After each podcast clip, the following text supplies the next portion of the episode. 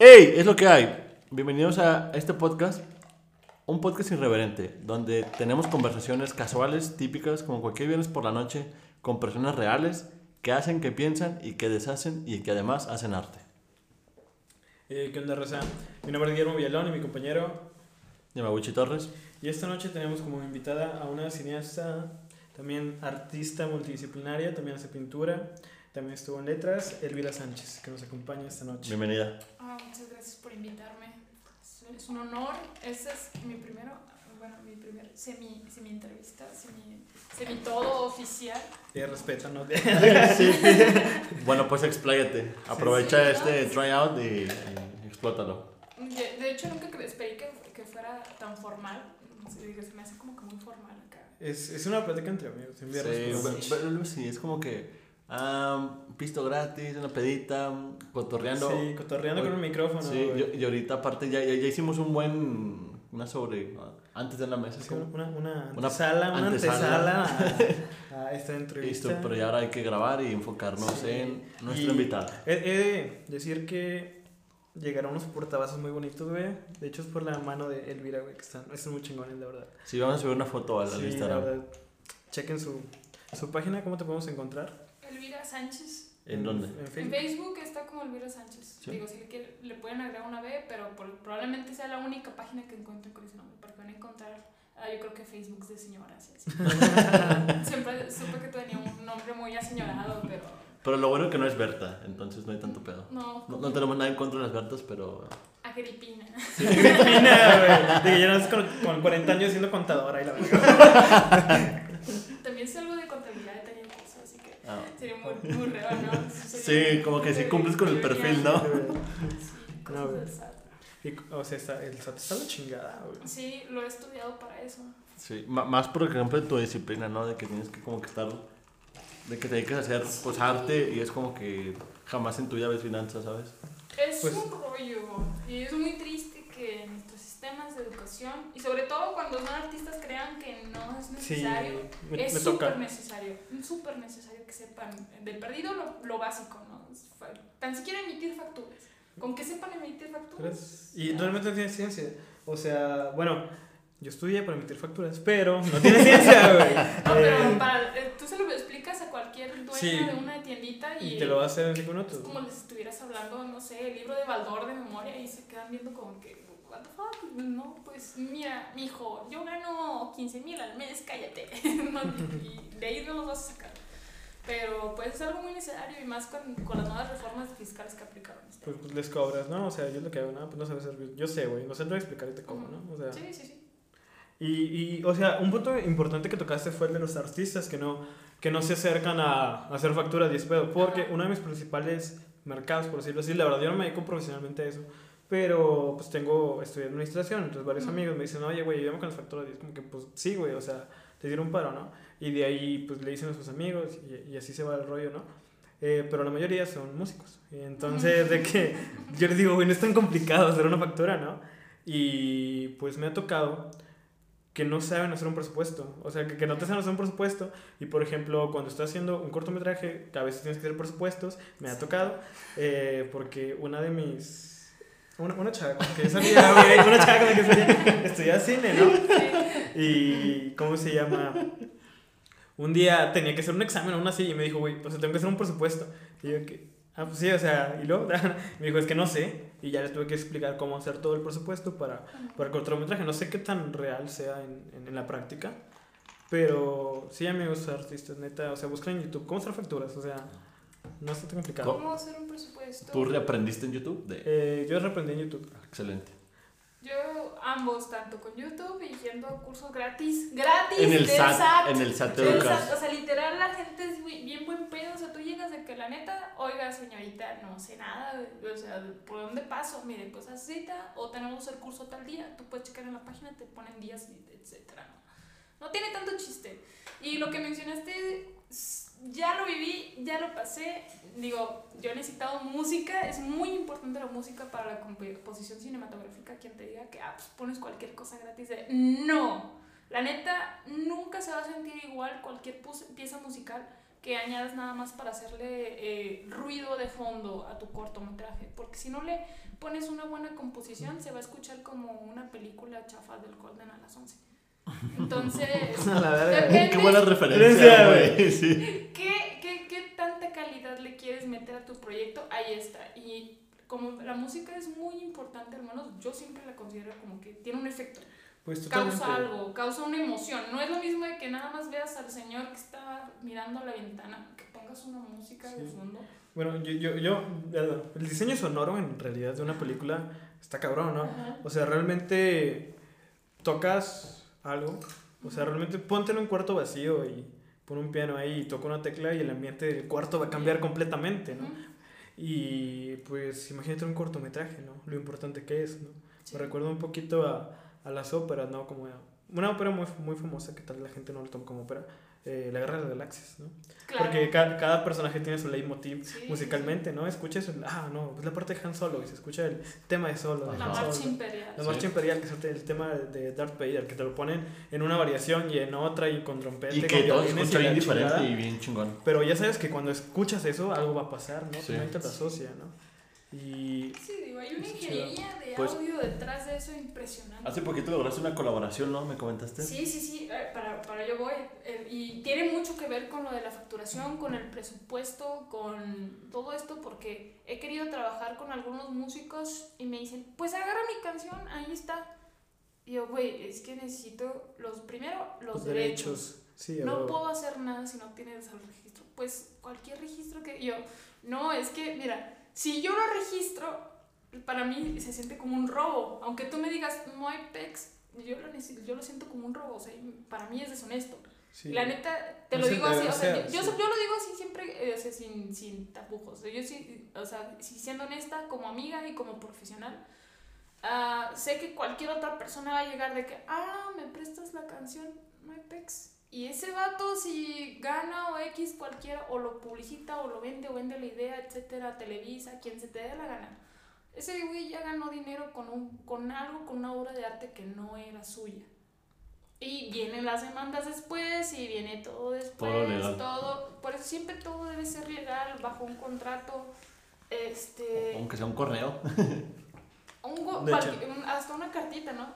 Este, pero a fin de cuentas, por ejemplo, si yo quiero meter de mi presupuesto de un co- cortometraje para alguna beca o lo que sea, me van a pedir cuánto fue también música. del gasto de la música. Y he tenido problema con eso porque me dicen, no, pues es que no sé, pues pone que 5 pesos. Y yo así como que no puedo poner eso, lo van como Cinco lavado de pesos. dinero. Ajá, Es- sí, a huevo, sí. serio, es en El, serio, el arte es, es- Hay siete. O sea, el. Santiago Nieto, que es el director de una madre que, que se dedica a ver lavado de dinero, el arte lo tiene como una de las cosas. No seas mamón. Sí, güey. Bastante. Y Wow. principalmente la, la, la venta de arte pictórico, llámese artes plásticas, eh, como el, es un valor muy... Subjetivo. O sea, Subjetivo, o sea, tú le pones güey. 300 mil, O sea- pero 100 mil son para este güey y acá, y en realidad me costó 50 mil. Sí, Cuando güey. checas la factura no, sí, güey. La madre, güey. El, eh, la venta de arte es muy subjetiva, ¿no? Y también se puede ver como un soborno, ¿no? Tú, tú compras una obra de arte, güey. Vamos a poner la obra que tengo aquí atrás. X. La del Eh, cerdo la de del Babel. Cerdo de Babel, la litografía. Vamos a suponer que eh, yo se la vendo a Yamaguchi por 50 mil pesos, güey. O sea, por mis huevos, y Yamaguchi acepta comprármela. Y si la pagué, güey. y vale, si la pagó no. Entonces es como que, güey, ¿en qué se sustenta ese valor? Pero realmente Yama- Yamaguchi me vendió, no sé, productos químicos extraños, güey. Y, o sea, y lo... Vimos esa entrada a su, a su cuenta con, con esa venta de obra de arte, ¿no? O compramos, no sé, un- una reproducción de un Goya y lo vendemos. Y pues yo, yo, Yamaguchi me hace un favor, güey, yo no se lo puedo pagar en efectivo porque va a ser raro, pero le doy eso. Se lo, se lo doy, se lo paso a su propiedad. Y ese güey simplemente pues, se lo vende a otra persona y se queda con el dinero. Que Lo esa persona. revende y le aumenta el Sí. valor o Y- puede incluso eh, dar una factura con un precio superior al que lo compró. Totalmente, o sea, simplemente es el intercambio de manos que, que entra como una miscelánea y no como, como, como efectivo a tu cuenta bancaria. Así funciona el lavado del dinero. Sí, güey, o sea, y Wow. realmente hay gente que tiene almacenes, güey, llenos de pinturas, güey. Tú compras una pintura y nunca la vas a ver, güey, porque está en un pinche alma- almacén en Australia, güey, y nada más tienes como que un, un papelito que te dice que tú lo tienes, pero realmente eso es, no sé, 10 mil dólares, 20 mil dólares, lo que tú quieras, güey. Y después se lo pasa a otra persona y así, güey. Hay muchas quejas, de hecho, de pintores, digo, también mías, yo lo entiendo, Pero cuando te metes a todo esto de las transacciones bancarias de parte de las pinturas, eh, entiendes cómo funciona, ya no le das tanta importancia. Cuando te dicen, oye, pero es que este garabato solo es una rayita con una mancha de pintura, Pero lleva me la nombre". quieren vender en 50 mil baros. Es que no te están vendiendo ni la calidad ni el trabajo del artista, Te están vendiendo un nombre para evadir impuestos también, porque en cuanto, digamos, digamos que yo pinto ah, una florecita, una, mar- una, una orquídea, voy a pintar una orquídea y le voy a llamar la orquídea triste, ¿no? Yo le pongo el valor aproximado de 25 mil pesos. Alguien me va a pagar eso en efectivo, sin pagar impuestos ni nada, y de ahí se va a agarrar una licencia, una licencia fácil en la que se va a registrar la obra a mi nombre, donde el comprador la va a adquirir por 25 mil pesos, ¿no? Pero ¿qué va a hacer el comprador? El comprador no es de que, ay, pues sí, me interesaba mucho tu talento porque me gusta mucho la florecita. Claro que no, o sea, para él es una adquisición para evadir impuestos para alguien más. Porque él va a decir de que, fíjate, yo lo compré por 25 mil, pero yo te lo voy a vender en 50 porque pues ya es adquisición de bienes, ¿no? Y eh, lo puede subestar incluso por más dinero, hasta por 200 mil pesos. Pero en realidad lo que está haciendo es de que está haciendo una transacción en la que no va a pagar tantos impuestos porque el valor impuesto que se le ha dado a la pintura es subjetivo. Así que cualquier impuesto que se le cobre sobre esos 200 mil pesos en lo que en caso que lo llegue a subastar, eh, descontarle impuestos realmente ya no es una, es una pérdida. O sea, el arte ya se convierte en una inversión. El- Realmente el arte es una inversión y aparte, o sea, comprender cómo funciona un mercado con oferta y la demanda. Por ejemplo, eh, me, me parece Jeff Koons, es un, es un Sí. artista plástico que hace como, hace como perritos, güey. Bueno, tiene un perrito así como de, de globoflexia, Ajá. pero así gigante, güey. Así como globo metálico tipo, ¿no? Y tiene varias azucenas, güey, que se las regaló a la ciudad de París y la ciudad de París no las quería. ¿Pero por qué se las regaló? Porque quería que su obra fuera más conocida, no porque le interesara hacer una obra filantrópica. Sí. Y, ¿cómo se llama? Ese güey subasta sus obras y él mismo las compra, güey, a un valor elevado, para que sus obras sigan subiendo de precio. Y ahí tiene, controla la oferta y controla la demanda y controla el precio del mercado de la obra. Oh, ese güey. Y- Parte juez a la vez. Sí, güey, pero obviamente no lo va a comprar a su nombre, güey. No. Utiliza un intermediario que lo compre y eleve el valor de sus obras que ya existen en el mercado, güey. Y también alguien que hacía mucho eso me parece Salvador Dalí, güey. Sí. Realmente Ujú. no me parece un, un- Ético. no, un muy buen pintor. eh, en, en- en el sentido estricto de la palabra, Picasso me parece muchísimo mejor. Ujú. Pero, o sea, Dalí realmente pues firmaba cosas en blanco y tenía un pinche fábrica, güey, de güeyes que pintaban por él. Ujú. Eh, y prácticamente, porque un Dalí vale un vergo, güey. Nada más los terminaba de firmar y sobrevaluaba la obra. Sí, güey. Está interesante el, el Sí. mercado del ¿Y tú arte. nunca has tenido algún problema de eso? O con, lo- por ejemplo, con lo que pasó. ¿Era, ¿De dónde era el chavo? De, me dijiste que era de Rusia, ¿no? ¿Dónde era? Ah, no, el compositor es Ajá. de Ucrania. Ucrania. Eh, Fue una casualidad que lo encontraron, ¿no? Pero él tiene registrado, de registro de todas sus obras. O sea, él es un compositor, no, no Ujú. es alguien que simplemente, ah, pues quiero mostrar mi arte al mundo y ya. O sea, Eh, sí lo hace, Sí lo ve como... sí compone negocio. cosas así de que muy esporádicas, pero sí tiene todo registrado. De hecho, la licencia la tiene en Apple el vato, ¿no? Entonces yo, yo ya sentía que estaba rozando las grandes ligas de que, güey, o sea, me haces el favor del cortometraje de que, ah, pues es que al vato le gusta mucho el cine, ¿no? Y cuando vio de que, pues ya ha prestado varias de sus piezas, o sea, prácticamente las, las presta porque quiere apoyar a otros artistas. Ahí es donde él ya entra como que en su faceta artística, pero también tiene su faceta de profesional. Tiene todo registrado, entonces no me pidió absolutamente nada económicamente, solamente que sí tenga todo a- a- con su nombre, ¿no? Con su, o sea, todo Su que- participación. su participación. No, más que nada de que la pieza es de él. No tanto de que me ayudó ni nada de Sus que derechos. créditos. No, nada más. Su nombre. La pieza el- es mía y se acabó. O sea, y si ya de la gente que quiere que le guste, pues ya puede recurrir a mí. Pero pues, pues a fin de cuentas tampoco está como que es, es un composi- compositor que todavía también está librándose.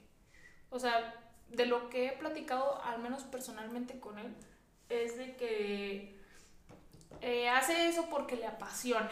Pero como sabe que hay mucha gente muy desgraciada que se roba todo sin dar crédito ni nada, o sea, no, no le importa tanto el ganar dinero, sino que no Es le que, den... sí, que, que su arte se difunda, ¿no? Así es. Totalmente. Al- algo que, que he escuchado y, y la verdad no sé qué sea tan, no sé qué tan cierto sea, pero alguna vez me comentaron una persona que trabajaba eh, con arte que eh, eh, trabajaba con convocatorias, ¿no? Y a veces los artistas no sabían cómo llenar una convocatoria, ¿no?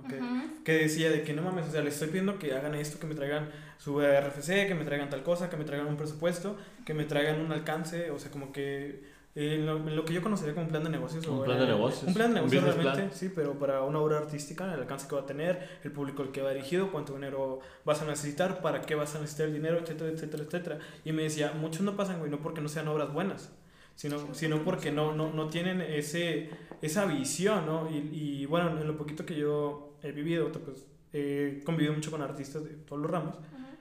y a veces siento que la, que la gente como que no tiene el clic de verlo como un negocio. Ujú. Y yo pienso que se tiene que ver así, o sea, no es lo más importante, para muchos no lo es, para varios sí. Eh, tampoco creo que el arte se deba de evaluarse en el sentido económico como se hace aquí en México. Sí. Pero sí. bueno, a, a mi pregunta iba de que tú cómo ves eso desde tu perspectiva de artista, de que el negocio y el arte y qué tanto un artista debe saber sobre presupuestos, alcances, hacer un business plan, etc. etc. Mira, desde. Bueno, yo creo que desde que empecé, mi primer. Bueno, el, el mayor de mis miedos era no tener ni la capacidad ni el conocimiento para poder sobrellevar un proyecto de una producción. Porque no es nada más de que, ah, pues agarro mi camarita y se acabó y grabar sensaciones. Y has escuchado mucho esto de, en el cine de que no es que yo grabo experiencias, yo quiero transmitir. Claro, claro que lo debes hacer. Pero recuerda que, bueno, al menos eh, lo que se diferencia del cine de todos los demás artes es que todos los demás artes tú los haces de manera individual. Yo cuando quiero expresarme pinto y pinto. Cuando quiero expresarme musicalmente, pues compongo algo. Cuando quiero expresarme en la literatura, escribo algo. Pero no hay un intermediario, no hay un tercero. O sea, es nada más soy yo y el método artístico. La diferencia con el cine es de que para poder crear una obra cinematográfica no eres tú. Necesitas de un ejército. O sea, necesitas de un productor, de un guionista, de, de un director de fotografía, de un director de arte, de un mus- compositor musical, de un maquillista, de un ayudante de audio. Todo un de equipo de- multidisciplinario. de luces, de- hasta el güey que te mueve la claqueta, porque te está contando el tiempo de las escenas, está anotando todas las escenas, las que salieron bien, las que salieron mal, este, etc. De los actores, de los extras, de la gente, la gente que te va a ayudar con el vestuario. O sea, no, es, no eres tú. Necesitas tener la capacidad, el conocimiento y este, la virtud para liderar o este, este ejército, aunque sean solamente 10, 5, 6, 7 personas, hasta 50, hasta 300 personas. O sea, si tú checas, o sea, los créditos de cualquier película, vas a darte cuenta que no es nada más el director, porque siempre va a estar el nombre del director, pero no es el nombre del director. Bajo el nombre del director está el trabajo y la pasión personas. de muchas personas. Entonces no es nada más llegar y de, ah, pues sí, voy a grabar una película y se acabó. No, o sea, tienes que tener una también la, la disposición de liderar. Y la, la- la- o sea, tienes que tener algo de recursos humanos también. Tienes que saber con qué gente puedes trabajar, con qué gente puedes confiar, quién te va a llegar a la producción. Eh, es que te pueden recomendar muchos actores, pero incluso alguien que no te exige tanto económicamente va a tener más pasión para llegar a la obra que tú le dices. Es que yo tengo que grabar a las 8, porque si no grabo a las 8, yo ya perdí un día de grabación. Un día de, gra- de grabación, cuando lo ves en términos de producción, estás perdiendo dinero. Totalmente, ¿no? Y es- Siempre es dinero. Entonces, sí, sí hay que ponerle mucha pasión. No puedes eh, dividir esa parte de ti, esa parte artística. Digo, yo lo veo porque pues yo también soy artista plástica. Entonces no puedo dividir esa parte de mí. Tienen que estar las dos trabajando en equipo. Tanto la parte que de mí que ha trabajado más de 10 años en este en empresas como auxiliar de contador, como auxiliar de esto. Entonces yo sé cuánto estoy dinero, cuánto dinero estoy invirtiendo, cuánto dinero estoy gastando, cuánto dinero se gasta en esto, cuánto presupuesto necesito de esto, cuántas facturas necesito de esto, qué voy a facturar yo, qué voy a tener contra recibo, qué voy a recibir qué contratos tengo que elaborar, porque también tienes que tener algo de, de recursos humanos, respaldo. también tienes que saber algo de leyes, también no es como que nomás llega alguien y se acabó y graba contigo y le tomas unas fotos y luego después de que, oye, no me pagaste lo suficiente y luego lo vendiste a Televisa y está exigiendo dinero, pero no hubo un contrato, entonces empiezan las demandas. Todo eso lo tienes que tener contemplado también. Tienes que también tener contemplado completamente lo de recursos humanos. O sea, ¿quién estoy contratando? Si el actor tiene perfil, no tiene perfil. Si no tiene perfil, ah, tengo que saber que es una persona que se va a llevar bien con los demás, porque luego también están esta competencia de ego, sobre todo aquí en Saltillo, de que no tolero de que fulanito, porque fulanito le dieron un papel en no sé dónde y a mí no, y o es que fulanita me, me, me, bajó el novio, no puedo estar ahí, Ah, o sea, empiezan a tener muchas cosas personales que en una producción así, cuando es muy estresante trabajar en una producción así ya más, un poquito más grande, no puedes tener este tipo de comportamientos porque te echan a perder la producción. Porque si se pelean ahí, ya perdiste un día, perdiste dos días. Si el actor ya no quiere ir porque se peleó con Manganita, vas a tener que buscar un reemplazo. Entonces, son una con otra. Costos y luego volver a, caracterizar y ahí empieza el punto artístico tener que reemplazar a un actor por, eh, por las cosas de costos, de reemplazos, o, lo que, se enfermó, también puede pasar. Como yo, eh. Le dio COVID en la filmación de Batman. Ah, sí, También. De el que no sí, güey, se pasó de lanza. Ahí entran también dos, Dos dos, contratos, puntos, dos, conflictos, ¿no? El artístico y el empresarial. El empresarial te dice, reemplázalo. El artístico te dice, Espérate, güey. "Co- güey, es que no puedo, güey.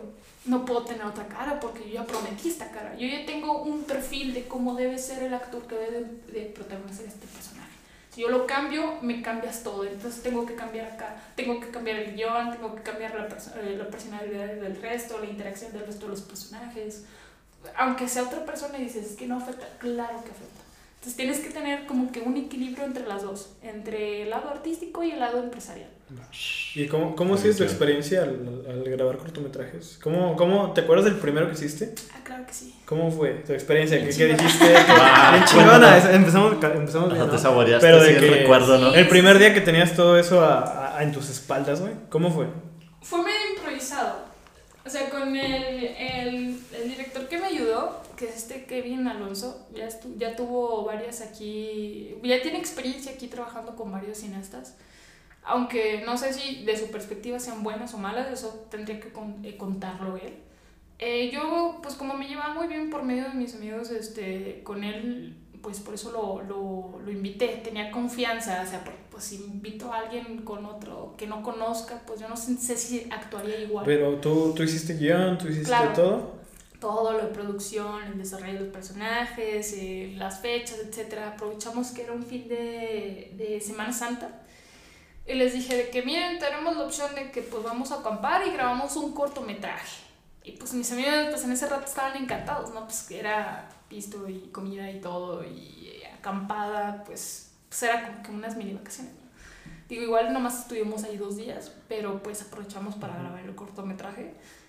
Este, pues en ese rato yo ya tenía ideas ahí preestablecidas y digamos que adapté un poco el guion, o sea, no, o sea, aunque el guion principal era un poquito más extenso, más elaborado, adapté un poco el guion a, a tanto a las personas que fueron como los días de grabación, o sea, entonces fue un medio show, ¿no? Entonces tuve que adaptarme. Eh, había muchas cosas que igual y salieron mal, pero porque pues era pues, el primero, no tenía experiencia, no sabía manejar muy bien a la gente, eh, no sabía manejar muy bien algunos presupuestos, algunos costos que pues ahí se fueron de más.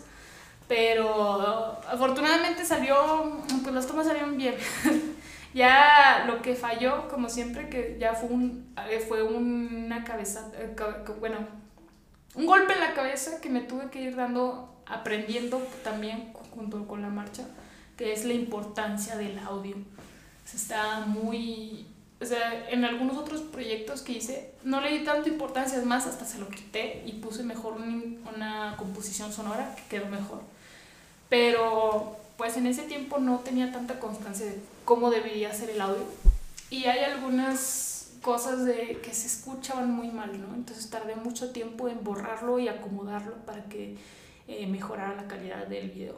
Mm, De hecho, todavía, ahorita todavía estoy editando unas cosas de ese cortometraje del primero porque la primera edición que hice lo metí en un concurso, pero preferí retirarlo porque la edición no me gustó. Todavía no lo manejaba muy ¿Y cómo bien. tomaste la decisión de hacer un cortometraje?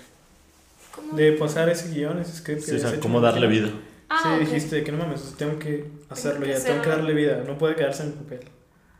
Este, bueno, aunque yo es que te comenté que, bueno, te comenté antes de que estuve en letras para, porque tenía la iniciativa de ser escritor. Mm, Aunque yo abandoné la carrera, yo seguí escribiendo. O sea, porque pues a fin de cuentas sigue siendo una de mis pasiones, seguir escribiendo. Sí, no tiene nada que ver con que ya estés en la escuela, no, totalmente. No, yo sí, y ahí tengo todo acumulado, nomás que pues van a ir saliendo poco a poco. O sea, lo que probablemente vea la gente durante los siguientes 10 años sean los 10 años que me pasé escribiendo y que todo eso se acumuló. Entonces, una de las ideas que tenía así como que un poquito más ligeras porque pues las demás son muy extensas que no se pueden llevar a cabo en un cortometraje, eso también, no puedes meter tanta cosa en un cortometraje, es un one shot, es como un cuento, no puedes poner tanto desarrollo de tanto como en una novela porque pues es algo que debe ser corto, debe ser conciso y directo, o sea, la idea se tiene que presentar ahí ya, no hay de que es que en el trasfondo a lo mejor tenía un romance con no sé quién o es que las historias alternas no la historia o sea esto aquí no va aquí es una historia o sea, aquí tienes que ir directo al grano. Entonces tenía una idea ahí un poquito más vaga y durante la marcha cuando lo grabamos de que de que pues es que tengo que iniciar ya porque pues ya, ya había estado, estado estudiando la cinematografía no y pero pues es muy diferente ya tenerlo en práctica entonces tenía que hacerlo ya porque pues si no iba a dejar pasar más tiempo y pues de los errores se aprende, ¿no? O sea, no puedo esperarme de que no estoy lista, tiene que ser después, ya cuando tenga experiencia, pues es que nunca voy a tener experiencia si no lo hago ya. Totalmente de acuerdo contigo, totalmente. O sea, así empezamos. creo que ya es como la quinta vez que cortamos esto, vale madre. Pero, o sea, también cuando. O sea, yo creo que una parte importante de empezar un proyecto es hacerlo. O sea, nunca vas a tener todo perfecto, nunca vas a saber todo. O sea, en la marcha vas descubriendo cómo se hacen las cosas, ¿no? Y después de que lo hagas 10, 15, 20 veces, ya vas a decir que no mames, así. Así, esta es mi fórmula. Así quiero que mi sea. forma de trabajar, ¿no? O sea. Ya, ya aún así va a haber errores, va a haber lecciones aprendidas va a haber experiencia y va a haber gente que va a llegar con... ¿Qué te dejó ese corto a ti? Todo eso. Pues, pues muy buen sabor de boca. Yo creo que el hecho de que la haya regado mucho, o sea, porque la verdad le regué muchas cosas. O sea, en ese momento yo sentía que estaba haciendo todo mal. Y obviamente sí estaba haciendo todo mal. Pero este ya cuando, ya después, cuando volvió a ver de que no manches, esto me quedó mal, si lo hubiera hecho así, si lo hubiera hecho así, es que debía hacerlo de esta manera, es que si hubiera, mejor lo hubiera grabado tres veces para tener otra toma de respaldo, no sabía, ¿no? Pero ya después cuando empecé a ver todo lo que hicimos, la neta me dejó un nivel de satisfacción que no había tenido pues en mi vida, ¿no? O sea, de que no manches, o sea, amo esto, o sea, no importa que la haya regado, o sea, cuando, cuando empecé a volver, a cuando seguimos grabando, las cosas empezaron a mejorar, las, las escenas empezaron a salir mejor. Empecé a tener, o sea, porque en ese tiempo era un poquito más suave con los actores, de que, Elvira, ¿puedo hacer esto? Y yo, pues sí, ¿no? Entonces... Y ahora no, no, eres, eres, más estricta. Soy más estricta. O sea, no puede, o sea, si quieres que las cosas salgan bien, claro que es bueno ser alimentado por ideas de terceros, pero antes o después de grabar, nunca durante la grabación. Y este más que nada porque pueden llegar a afectar mucho el producto final. Hay cosas que pueden salir improvisadas, claro que sí. Pero no puedes darle el mando a los actores ni el mando a ningún tercero. Nadie. O sea, necesitas ponerte. Y aunque digan, ay, me caes mal porque esto. Como la pinche maestra de primaria, te tienes que subir los pantaloncitos y decirles no. Aunque te lloren, te pataleen y que te digan, no, pero pues yo te estoy ayudando. no, no puedes. O sea, Tal vez pueda tomar tus consejos, sí los puedo tomar, pero ahorita no, en este momento no. Eso lo podemos discutir antes o después, pero nunca durante el Realmente hay que casarse con las ideas. Sí. O sea, dices, madre, yo quiero hacer esto y hasta donde tope, güey. Sí. O sea, al menos a mí me ha funcionado haciendo mis proyectos, ¿no? Digo, verga, quiero hacer esto y, o sea, quiero hacer esto, tengo, tengo la idea. Obviamente aceptas, vas cambiando, vas retroalimentando y vas, vas surgiendo, ¿no? Pero cuando estás, por ejemplo, en, en la creación... Nace, nace de ti. Sí, nace de ti la idea y aparte, no es tanto que nazca de ti, güey. O sea, las ideas yo creo que forman... Las ideas que existen en la mente, güey, pero para hacer la realidad necesitas gente, güey. O sea, como tú necesitas actores, como aquí en el podcast necesitamos invitados, necesitamos audiencia, eh, necesitamos publicidad, publicidad y temas, etc. Todo, ¿no? Y los invitados nos han dado ideas muy buenas, ideas que hemos implementado. Y una, un, o sea, aquí a Tony, a Axel, les agradezco mucho por, por lo que aportaron a, a, a la creatividad del podcast, ¿no? Pero totalmente, yo pienso que cuando te casas con una idea y sabes lo que quieres, Tienes pues que seguir. Tienes, que hacerlo, güey. Tienes que hasta donde tope, güey. Acabarlo y que las cosas, ya que acabes, ya llega el feedback. Sí. Y de hecho puedo corroborar lo que dice Elvira, que lo que piensa lo hace, porque yo he tenido la oportunidad de participar en un cortometraje en el- y así es ella, de que No, haz lo que tienes que hacer y, Sí, y hazlo, por favor. ¿Y cómo fue con tu participación con ella? O sea, Fue algo magnífico. Yo iba a una, a una fiesta de cumpleaños falsa. Este, iba a pistear con ella y con sus amigos. Y dije, ah, bueno, pues chingón. Vi la publicación, en, eh, hizo la convocatoria como que por WhatsApp, así literal, bien así, sin muchos detalles. Y después de que, ah, bueno, vamos a hacer esto y todos de que, ah, no mames. Y ya, güey, pues realmente es buena dirigiendo. Eh, fue la primera vez que lo hice y salió, hice cosas improvisadas, como dice ella. Y al final dice, ah, no mames, se ve bien, porque sí, como que nos vimos qué hacer. Y luego que sí, pero a la vez era como que parte del, este, es lo chido del, del director, porque como que no te dice qué va a pasar. Entonces, te dice como, qué hacer, ¿no? ajá, entonces como que no, no le metes de tu cuchara. O sea, como con ideas, ¿no? Como para arruinarlo. Ajá. Y estaba, fue una experiencia bien chingada. ¿Y qué, qué, qué personaje fuiste o qué hiciste? güey? Fue un... Un árbol. Fui- fui- No, de hecho, fue un tronco, güey. Nah. El árbol número 5. Sí, el que está hasta el fondo, güey, y nadie ve, este... No, me tocó ser ahí un invitado a la fiesta, güey. Ajá. Sí, que atendíamos por ahí. Bueno, no, no, no me corresponde a mí hablar de eso. Solo fui un invitado. Que- O sea, no, no, no ha salido. Bueno, Lo que pasa es que no Cuéntame eran, ese- no eran personajes específicos. Como todo estaba enfocado con el protagonista, que se llama este, Es Eric. este Eric. ¿Cuál es Eric? Eric, el amigo de Nava. Nava. Na- Es Nava, güey. Ah, no, es un sí. saltillo. Sí, güey. Es muy buen actor, güey. ¿Neta? Es muy buen actor. sí. ¿Sabes qué- quién también es muy buen actor, güey? Eh, chistes locales no se van en podcast, pero Fede, güey. Fede Reyes. No mames. Digo, Fede, no es Fede Reyes. No sé quién es Fede Reyes, güey. Sí, es Fede. No sé cómo. Fede, güey. Fede. Fede, Fede, güey. Fede. Sí, güey. Ese El que, vato. el que ahora hace publicidad. Sí. Aunque ya. El de Boss Vision es Sí. otro muy buen actor, güey. Bueno, pero cuéntame ese corto. ¿De qué va? ¿De cómo se llama? Eh, pues no nos spoilees, pero de qué es la trama. Ah, ya está publicado, güey. Sí, o sea, sí. Pásanos está, el- en, está, está en YouTube. Pásanos el link para compartirlo con la audiencia. Sí, si quieres, al, al final lo metemos Sí. en, la, en el Instagram. Lo- y hacemos publicidad ahí y compartimos. Sí, sin se problema. trata de apoyar esto. Sí. Mira, se cuenta que, pues para empezar, todo está enfocado al mismo protagonista, ¿no? El protagonista ni siquiera tiene nombre. Nada, ¿ok? Ajá, Ajá. Lo dejaremos como que la historia eh, subalterna de Nava. Este. Pues fue muy, fue muy divertido porque yo escribí una historia sencilla que tenía que tener el enfoque sobre una persona en su enfrentamiento a la idea de morir. Ok, face- No o es sea, alguien que se quiere morir, no sé, simplemente es. enfrentar la muerte, Ajá. como, como la realidad. Como- Como que te estás muriendo, sí, güey. o sea, como todo lo tenemos que hacer en algún punto Sí. de nuestra vida. Así es. O sea, igual y mejor no, no toco más al fondo eh, sobre el trasfondo de eso para que mejor lo vean. Porque Porque estoy- lo que más disfruté del corto después fue cuando la gente me dio como que su Feedback. perspectiva, ¿no? Ajá, De, de qué era lo que habían visto. Y fue muy interesante porque todas las personas, todas, Diferente. todas las personas eran diferentes y dije, "Pe- pero el corto es muy, es muy corto, o sea, es muy pequeño. ¿Cuánto dura? Eh, cuatro minutos. Ok. Ent- O sea, es muy... Más que yo. Ah, no te creas. No te creas. Es que es- un chiste local del podcast. sí. Pero, pero si no es maratón. Está bien la maratón, Rosa. ¿Vale? Si es para engendrar bebés, no, no es para correr. Sí, güey, ya más Sí, es va. perversión, Rosa. Sí, Sí, güey, ya- ya está ya- bien. ya además se vuelve, se vuelve película porno, güey. Ajá, Bueno, ¿nos contabas?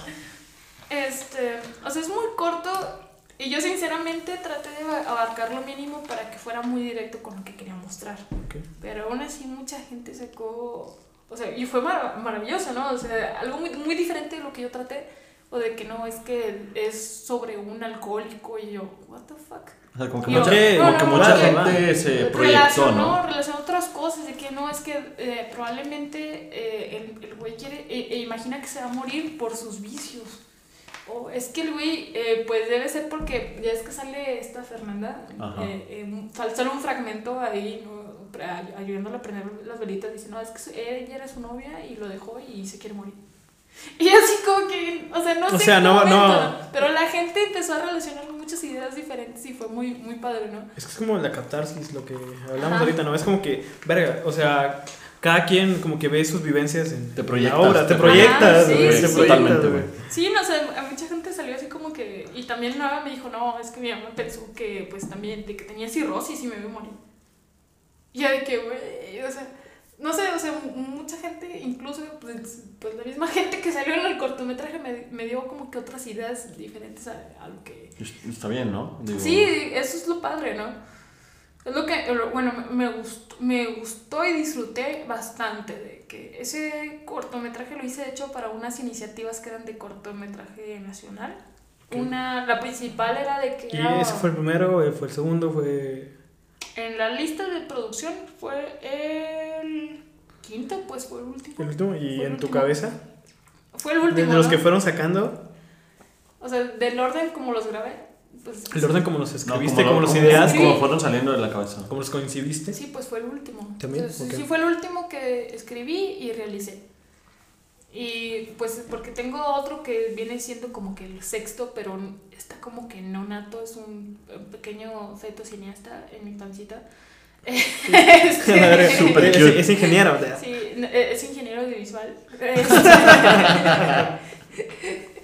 y así que eh, eh, este yo creo que es la idea más elaborada, más cabrona, más exhaustiva que más me ha quitado el sueño, más me ha sacado dinero, o sea, literal me dejó en bancarrota, que uno sale y la verdad nadie ha sabido ni, ni, ni sabrá, yo creo que hasta finalizar, yo creo que el año, que es el que he estado realizando stop motion. Entonces, mm, está stop motion. Stop motion. Ah, stop motion. Sí, ah. que, sí, pinche, así no es. Yes, perdón, raza de, de, pero es cuando mueves las figuras, ¿verdad? Sí, la referencia segundo, más por segundo. Sí, cuadro por cuadro, frame por frame, ¿no? Referencias que te puedo dar comerciales gigantescas que son Coraline, El extraño mundo de Jack, el de Van Gogh, el del perrito, ¿no? El de, el de, el de, los pollitos en fuga, ¿no? También. pollitos en fuga, güey. Sí, o sea, todo este MTV y sus comerciales raros, güey. Vacas vaqueras, güey, más que Gabriel García Márquez, güey. Impacto cultural, la verga. No es cierto. Estoy mamando, estoy mamando, estoy mamando, estoy mamando. que Gabo dirían los igualados, pero. Uh, sí, sigue grabando. Siempre, siempre cagándola, siempre, siempre es que tenemos que cagarla, tenemos que cagarla. Es que yo soy el güey que hace chistes forzados. Pero. También yo a veces. Pero bueno, e, e, eso, bueno, no nos vas a spoilear, me imagino. No, no, no, no, Pero nos, nos dices que es un corto de stop motion. Sí, sí, sí, Fue, fue, un cuento que semi escribí, bueno, cuando estaba en la. ¿Por qué semi escribir? Me llama la atención. Porque cuando estaba en la prepa, antes de todavía de, de, querer ser escritor, yo escribía todo en un cuadernito. Tenía un cuadernito en el que escribía toda la idea de que siempre que eh, todo lo basaba en mis sueños y experiencias. O sea, yo tenía un sueño súper pasado de lanza y lo escribía. Investigaba de qué había sido, o sea, por qué lo soñé, porque a veces muchos de nuestros sueños son construcciones de nuestro inconsciente, ¿no? Ayer estamos hablando de eso. Sí, sí, güey. y ahora te tenemos aquí. Sí, güey. Es hermoso. Entonces, todo lo que soñaba, o sea, yo tenía desde, desde pequeña muchas pesadillas. ¿Mm? Digo, ¿Sabe qué persona me dijo de que, ah, mira, como Guillermo del Toro vas por buen camino? Y yo, no, porque Guillermo del Toro empezó a tener como que una reconciliación con sus pesadillas. Él ama sus pesadillas, él ama sus monstruos. Él crea monstruos porque los ama, porque son diferentes. Y lo hizo para vencer sus miedos. Pero yo todavía le sigo teniendo miedo a lo que soñaba de niña. O sea, soñaba cosas bien enfermas, la verdad. Y hay uno otro espectro psicológico que pueden haber influenciado, ¿no? Es una, un conocimiento personal de mí misma. Pero todo esto, ajá, todo esto lo escribía, ¿no? En libretitas. Y de ahí empecé a tomar eh, ideas para escribir historias. Y escribí una historia que, eh, pues era de hecho de un solo personaje, ¿no?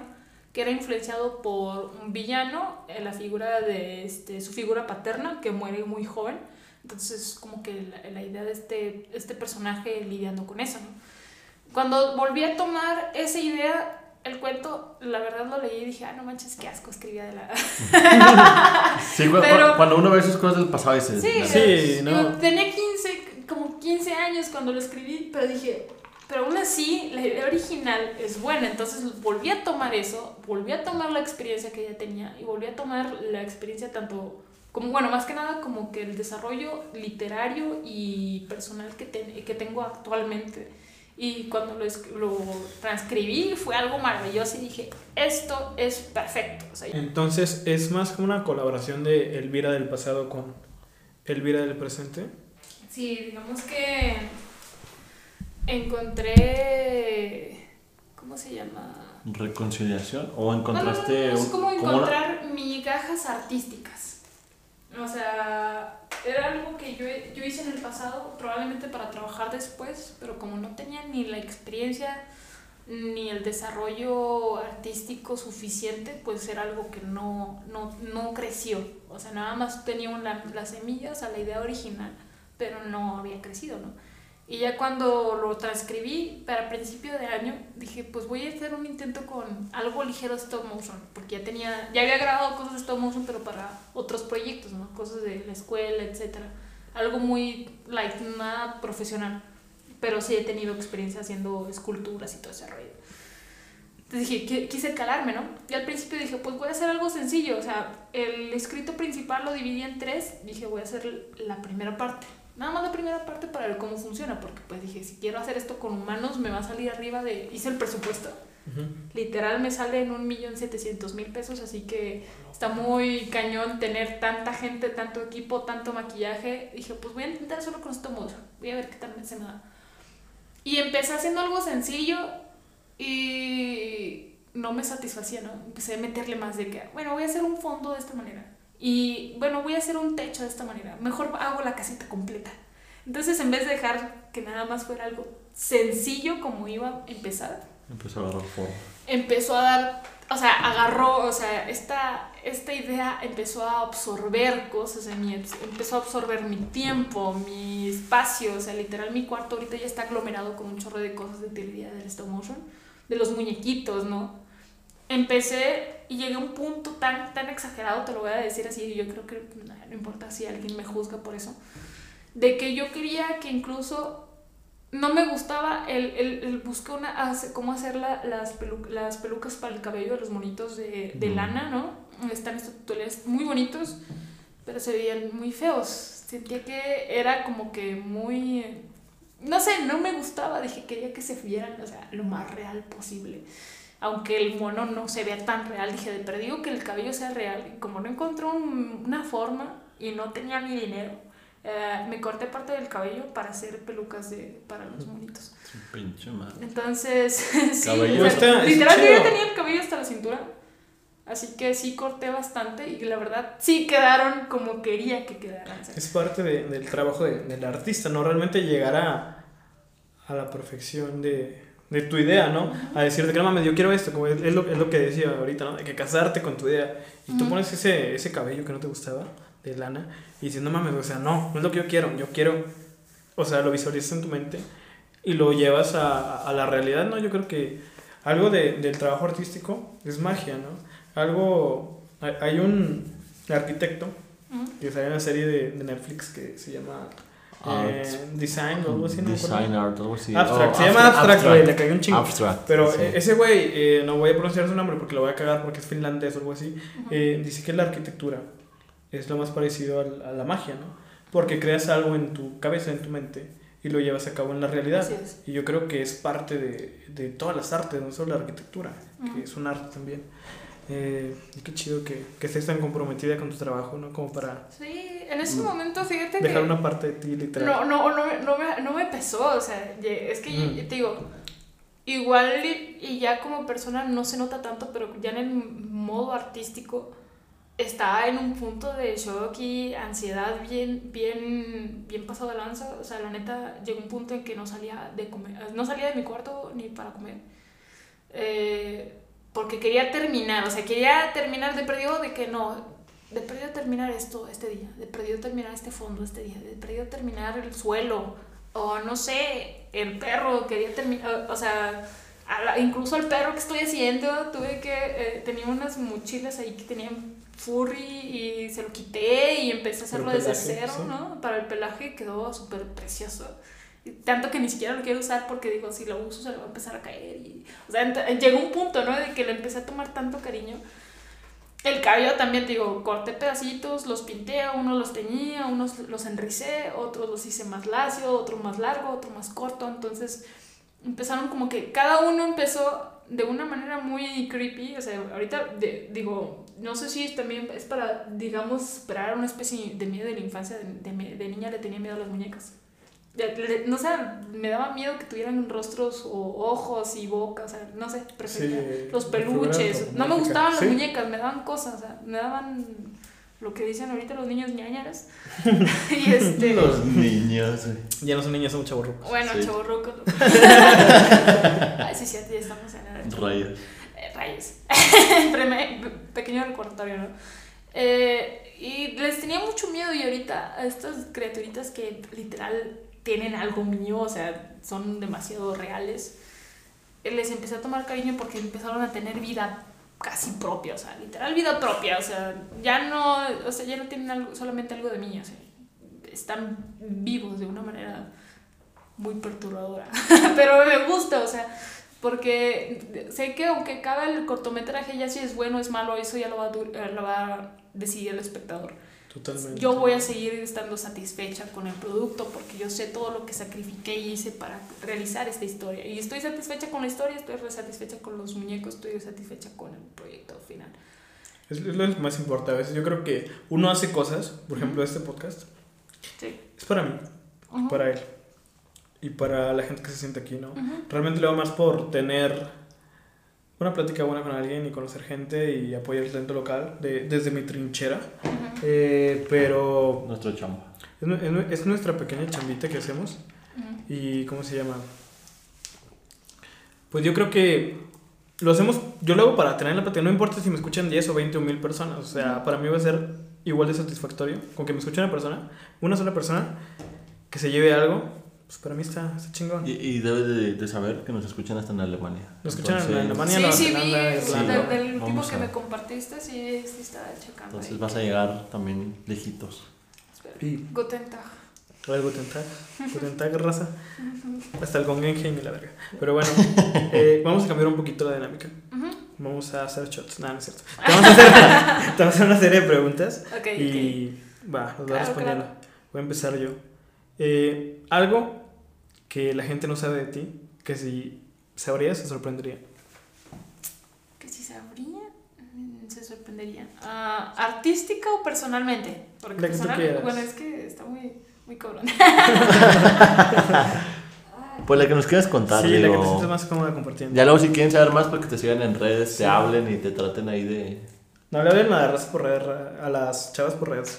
Raza- No, ra- pero ra- a, los a lo que me refiero Ajá. contactarla, güey. Como Sí. pues te escuché en el podcast, no sé, etcétera. ¿Qué se sorprendería? No sé, soy, soy, muy, buen, soy muy buena cocinera, pero pues ese no, no sé si sería algo que se le sorprenda a la gente. ¿Algo de tu trabajo artístico? Mm, yo creo que estaría dispuesta a cosas muy extremas con tal de que se dé a conocer mi arte. De hecho, en algún punto yo le dije a los actores que me dijeron el video no te voy a cobrar así por actuar, pero pues ojalá esto llegue a muchos lugares y lo que tú quieras. Dije, mira, en algún punto cuando ya estamos, de hecho mi meta ahorita de fin de año es ya tener la carpeta para iniciar un largometraje el año que viene me dice gente de que no, pero la pandemia, yo, la, neta me vale la pandemia. Si me muero por el COVID, pues no era, no era, no está escrito que yo hiciera una película, la verdad. Pero pues si pasamos el año, mi meta es esa. No importa qué es, sobre suelo, así, vaya, agarre la cámara, como te dije, y vaya y grabe la película a ver cómo le hago, pero la hago. Estaría dispuesta, no sé, en meterme en polémicas, en asaltar un banco con tal de que la gente diga, ah, esa loca que as- intentó asaltar Vancomer hizo una película. Y vayan a ver la película nada más. A por la eso. verga. Buena técnica, técnica de publicidad, no la recomiendo, pero... Cuidado. No, no. ¿no? Sí, pero cuidado, Vancomer. Mira, como dicen, no hay mala publicidad, así me mete a la cárcel, pero con tal de que dé a conocer mi trabajo y el sacrificio que hicieron las personas en ayudarme, sí estoy dispuesta a muchas cosas. Claro que nunca a sobrepasar ni abusar de otras personas, pero... Sí, no, Sí, principalmente. Sí, es... Y no, y es importante, digo, la forma en la que lo proyectas porque es algo muy personal, muy de ti, ¿no? Y yo creo que me surge la duda, Ujú. este, ya con lo, con lo que nos comentas y este alcance que tú proyectas, ¿cómo se prepara alguien para hacer lo que tú has logrado? Yo creo que como primero sería tener los pantalones bien arriba. Y se necesitan los pantalones bien arriba por varios motivos. El principal es de que la gente te va a tildar de loco. La gente no te va a apoyar. O sea, es la primera. o sea, la gente no va a estar ahí cuando tú estás subiendo. La gente va a querer estar ahí cuando tú ya estés arriba. Entonces, la, la principal motivación tiene que venir de ti mismo. Tienes que estar muy, muy casado con tus ideas, casado contigo mismo, para poder este, sobrellevar es- las ideas que tú quieres. No es nada más de que, híjole, me gustaría hacer una película. No, es cambiar el me gustaría o tal vez o etcétera por el voy a hacer una película. Desde que empieza con el que esto va a ser un hecho, ese es el Ok. primer paso. Se- se- la, la realidad se crea a través del lenguaje, ¿no? Completamente. Una vez que ya estás casado con eso, lo demás viene después. Ya de ahí mismo va a salir la fortaleza para afrontar lo, de- lo demás. ¿Qué errores cometiste en el camino? Para, o sea, ¿o ¿qué cosas harías diferente Híjole. para llegar al punto que has llegado el día de hoy? Yo creo que eh, la, yo, yo- más que nada la, la el primer paso que di para convencerme de que tenía que hacer esto era porque la persona que, pues la única persona que me echaba porras con la que hacía, pues era mi papá. Y cuando perdí a la persona que principal que me empujaba o me ayudaba, etcétera, y que siempre creyó en mí, pues toqué fondo, ¿no? O sea, llegué a un abismo horrible porque pues descubrí que yo no tenía una motivación propia. Sí. Yo no me motivaba a mí misma, ¿no? Entonces yo creo que si pudiera regresar más a más a más a más atrás el, el pasado cuando abandonné, por ejemplo, la idea de ser escritor y, o sea, ahí ya estaba en, en, en el abismo, ¿no? Yo creo que sería darme ánimos, o sea, no esperar que las cosas me, me llegaran, no esperar que la gente me ayudara porque sí, o sea, haber tenido la actitud de decir voy a hacer las cosas porque yo creo en mí, no, no porque esté esperando que alguien más crea en lo que yo hago. Ujú. Yo creo que eso es lo, que, lo único que cambiaría. Porque todos los demás errores son los que irónicamente están proyectados en mi trabajo. Y bueno, tocando un poquito, a lo mejor para ti, ¿qué es el éxito? Y aprovechando que como que se parece esa brechita. Mm, yo creo que yo, yo me sentiría realizada y que finalmente llegaría al punto de éxito cuando pueda vivir de, de mi trabajo, cuando pueda vivir de hacer cine. No estoy en temas de ser millonario, etcétera. No. Me gustaría simplemente que mis ideas sean conocidas, o sea, dar a conocer mi trabajo y el trabajo de, pues, a fin de cuentas, de, de la gente que, que trabaja por mí y vivir de eso. Esa es mi, mi meta, ¿no? Esa es mi, mi meta de éxito. O sea, tener ese reconocimiento por mi trabajo. ¿Qué te motiva a seguirlo haciendo? O sea, a pesar de que hay, no sé, dificultades en el arte, que tal vez es un poquito más complicado conseguir apoyo económico eh, en una rama cinematográfica o son cosas bastante caras, eh, o todas las adversidades que existen en el camino, ¿qué te motiva cada día para que te despiertas y digas, quiero seguir haciendo el stop motion, quiero seguir grabando, quiero seguir escribiendo? ¿Qué hay adentro? Yo creo que más que nada porque desde niña tengo una necesidad de crear. O sea, no creas que simplemente empecé a dibujar porque, ah, pues nomás. No, o sea, desde niña tenían esa necesidad, o sea, de las manos, ¿no? De hacer, de, de contar cosas. Era mucho de leer cuentos infantiles y volverlos a contar, pero yo siempre les cambiaba las cosas y les contaba a mi modo, ¿no? siempre contaba historias. Siempre me gustaba engañar a la gente de niña. Y no lo digo de una manera mala, o sea, simplemente... Y eso es- todavía lo hago de... Bueno, lo dejé hacer porque empecé a proyectarlo mejor en mi trabajo, ¿no? Tengo pero tenía necesi- esa necesidad de contar, de que la gente me escuchara los cuentos, ¿no? O sea, incluso he platicado guiones X o ideas a gente en persona solamente para ver su reacción. O sea, esa sensación eh, que causan las personas las historias que creo, yo creo que es- se vuelve un poco vicioso. O sea, encandila y se vuelve adictivo. O sea, es una pasión muy extraña, que es muy, es muy difícil de describirla, pero yo creo que la puedo, eh, es lo más cerca que te lo puedo platicar, ¿no? Se vuelve adicto ver las reacciones de mi trabajo en las personas. ¿Cuál es tu película favorita? Mi película favorita, híjole. Esto yo creo que eh, eh, choca a gente porque siempre te ponen, pero no, pero es que ni, el, ni los actores o el guion, el director, lo que tú quieras. Mi película favorita es El Conde de Montecristo de la versión del 2000 con Jim Caviezel, que fue el actor que hizo a Jesucristo la Pasión de Cristo. Y las razones son muy varias. Es porque me gusta mucho el libro, también es el libro de, en el que va- de, de este hombre de, de- en el que se basa el Conde de Montecristo. Que aunque me, me gusta y ame el libro, me gusta cómo llegaron a una resolución en la película. O sea, todo, el transcurso de- del- del personaje sigue las pautas del camino del héroe, de- del héroe de las mil Sí. caras, si llegaste a leerlo. Eh, y es una meta para mí, porque esta película te lo puede decir el director. Yo no hice esta película para ganar un Oscar, no hice esta película para ganar esto. No, no, o sea, la hice porque amaba el libro y yo quise presentar mi versión al mundo. O sea, le metió amor y pasión a la película de una manera perfecta. Y yo creo que es como que mi meta, o sea, la historia me llega, la siento personal, me gusta el desarrollo del personaje, me gusta la época en la que hicieron la película, ah, la actuación de los personajes me gusta porque es sencilla y sincera. Porque No está en la hicieron- simplicidad Ajá. de la película. No lo hicieron con, ah, quiero apantallar, ah, quiero apantallar, quiero esto. Lo hice por el Oscar, lo hice por el, eh, el, el, el oso de Berlín, lo hice por el, el- los globos de oro. No, o sea, simplemente lo hicieron porque les apasionaba. Y lo puedes ver de Jim Caviezel, porque Jim Caviezel no es muy conocido más que por haber sido Jesús y estuvo estigmatizado, no lo contrataban. Se casó con el... O sea, se queda en el papel en la mente de las Ajá. personas, ¿no? Entonces... Como Harry Potter y Ajá. de gente. Ese actor siempre ha hecho los, los trabajos que ha hecho porque él ama actuar. Va. Y lo ves. Él nunca es el mismo, o sea, nunca es Jim Caviezel. Siempre es el personaje que le piden que sea. Porque él ama ser otra persona en la actuación. Chingón. Entonces, Wow. El Conde del Montecristo. Ajá. Cambiando un poquito.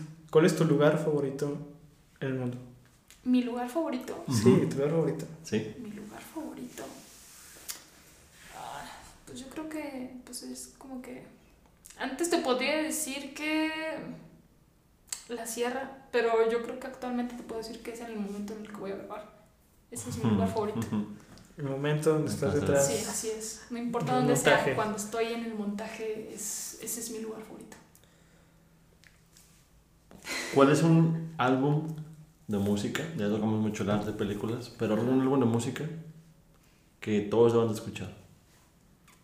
Ay, que todos deben de escuchar. Pues bueno, yo creo que influye mucho en mí, ¿no? Es- es- yo creo que mi álbum favorito, eh, de mi banda favorita, que es muy rara porque es un... Muy poquita gente lo conozco. Yo creo que de cualquier gente que escuche metal muy, muy, muy pesado, lo conoce porque les gusta el doom metal. ¿Qué?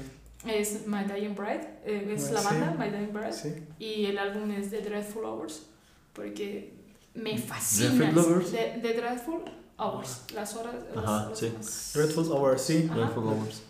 Ese álbum me marcó un antes y un después. Pues, escuché mucha música, ¿no? Les digo, tengo una canción favorita, pero ese álbum es especial. Para mí es perfecto. Todo el concepto de. Todo el concepto. De hecho, incluso la portada está pintada por un niño. Y si tú ves la portada, es la muerte yendo a cazar un- a un mortal, a un niño. O sea, es una pesadilla hecha. Sí, es una pesadilla hecha realidad. Va, chingón, me gusta. Me gusta el Doom Metal. Y otra cosa. Mm. ¿Cuál es tu día favorito del año? De los 365 días que existen en el calendario, ¿cuál es el día favorito de Elvira? Yo creo que el último del año porque empieza algo nuevo. Ah, está Oh, chingón, güey, está chingón. sí. Gustó tu respuesta. Porque todo el resto de los días se me hacen igual. Entonces, ese como que marca un. Antes y Un un antes y un después. Después. ¿Cuál es, eh, o nos hablaste un poco de tu papá, este, pero a lo mejor ya a nivel profesional, eh, ¿quién es tu modelo a seguir? Pues, Si es un familiar, pues como... Mi modelo a seguir, pero tú dices profesionalmente, ¿no? Sí, tu role model Sí. a seguir. O sea, una persona que digas, quiero seguir sus pasos, O me inspira. me inspira. Hijo, yo creo que. Rayos, es que sí está, sí está heavy. Porque pues te podría dar una referencia del cine, pero sería como que muy obvio, ¿no? Mira, yo, yo te puedo añadir que, al menos hay- se haya llegado a un punto de millonario y lo que tú quieras. Ah, pero mi modelo desde chiquilla fue Dolores Varo. ¿Por qué? Una, porque pues de niña pintaba mucho, ¿no? Entonces Eh, buscaba Eh, referencias. ¿Remedio Ibarra? Remedios Varos. Sí, sí, sí, sí, sí. es que confundí los nombres. Lo siento, el alcohol. Sí, pasa, no te preocupes. Sí. Sí, no, a mí no me da miedo equivocarme, no te preocupes. No hay problema. No lo borramos, chingue su madre. Sí, no hay problema. Ya le, ya le bauticé. Sí, Nueva palabra para la RAE. No, bueno, es que Remedios pintaba sus sueños como ella quería. Mucha gente te dice que Leonora Carrington, pero si hablamos de un modo de técnica, no era tan buena como Remedios. Voy a- soy honesta. Como Frida Kahlo, los remedios son mejores. No hablamos de Frida Kahlo. Sí, aquí, aquí no hablamos de eso. ¿De qué no hablamos de eso? Este, ella pintaba sus sueños, sus pesadillas y experiencias de una manera en la que se entendiera, pero aún así no, no utilizaba los conceptos básicos. Estaba en un punto del surrealismo, pero sin seguir la corriente de los demás artistas surrealistas.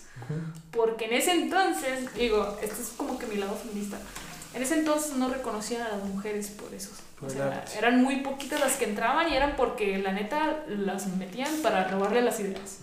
Ah, es sí. la No, verdad. es, real. Es la verdad, de hecho hasta, hasta Dalí le robó algunas cosas a a su a- a su esposa, a Leonora y a otras De- mujeres más. De hecho, su esposa, eh, creo que se llamaba Gala. O sea, ella era, era la mente detrás de Dalí, güey. Y Ajá. es algo que la gente no ve. O sea, Dalí, pues no era tan, tan cuerdo como su Te esposa, vendió ¿no? un Digo- personaje. Sí, te vendió un personaje totalmente. Y el personaje, o sea, se dice que, que su esposa Gala, güey, llegaba todos los días y le, le decía, güey, mira, güey, así está el mundo, güey.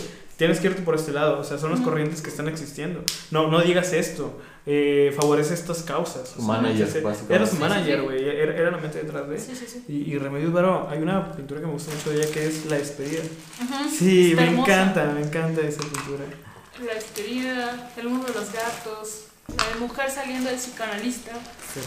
O sea, tengo una colección Sí. de eso, ¿no? ¿no? O sea, y pues más que nada porque ella no quería llegar a un punto de, oh, es que yo soy remedios y yo soy esto, como todos los demás. Ajá. Como todos los demás artistas de esa época, todos se daban sus lujes de altísimos y no eran ni la mitad de originales ni de, ni de Remedios ni de Leonora Carrington, ¿no? Ni la mitad. O sea, tú ves las obras de estas morras y mis respetos. O sea, ellas no se, no, o sea, no, no se encasillaron ni dijeron, ah, pues es que nomás una pinturita así. No, o sea, ellas buscaban el método y dejaron mucha simbología en sus trabajos. Mucha. O sea, no era nada más era una pinturita y se acabó. O sea, ellas pusieron este muchas este mucha simbología de lo, de lo que ellas trataban. O sea, hay, hay algo que es el libro de los símbolos que utilizó de hecho Remedios para la, la arquitectura de sus dibujos. También tenían arquitectura, o sea, había profundidad, había eh, magia en esto, ¿no? O sea, si, tú- si pudiera animar eso algún día sería maravilloso. Pero no sería yo, sería de Remedios. Y no, no lo sentiría honesto. O sea, yo tengo que ser Elvira, o sea, yo tengo que mantenerme fiel. Ujú. Así como ella fue Remedios y siempre fue Remedios, yo tengo que ser Sí. Elvira y, y se acabó. Es el arte de Elvira. ¿Cuál es el peor consejo que te han dado? Estudié una carrera de verdad. ¿Neta? Sí. Y. Mm. Lo peor es que lo escuché de mujeres. Lo escuché que me dijeron, es que no puedes vivir de ser escritora porque te vas a morir de hambre, porque es un mundo machista, porque los hombres nunca te van a respetar. Y por eso yo me dediqué a estudiar otra, no sé, ingeniería. O yo me dediqué a estudiar licenciatura en no sé qué la fregada. Yo me dediqué a esto. Y yo, bueno, es que no puedes basar tu vida En la ciudad de los demás. en las ideas de los demás. No puedes basar tu día. Claro, yo sé y estoy consciente que es una desventaja, la verdad. O sea, es una desventaja ser mujer.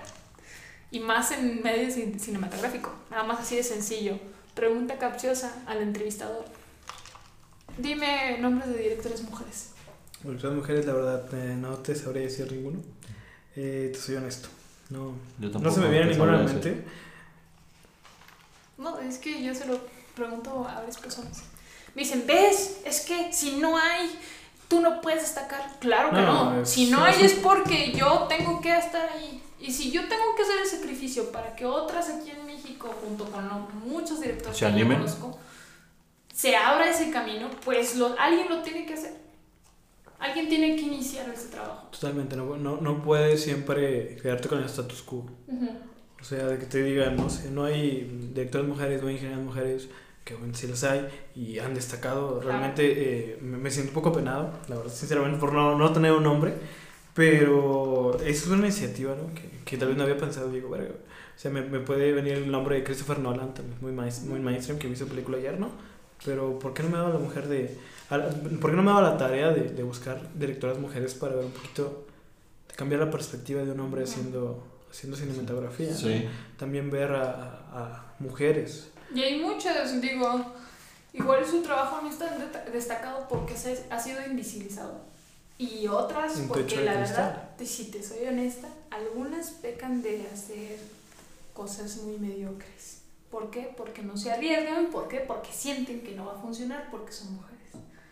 Y ahí es donde ellas mismas se están delimitando. Sea, he conocido mujeres muy talentosas, inteligentes, cultas, pero ellas mismas dicen, no, es que no voy a destacar porque es un mundo de hombres. Desde el- ese momento en el que ellas dicen que es el mundo de hombres, ya se, los- ya se lo están No, regalando. Ya me acordé de alguien, las hermanas Wachowski.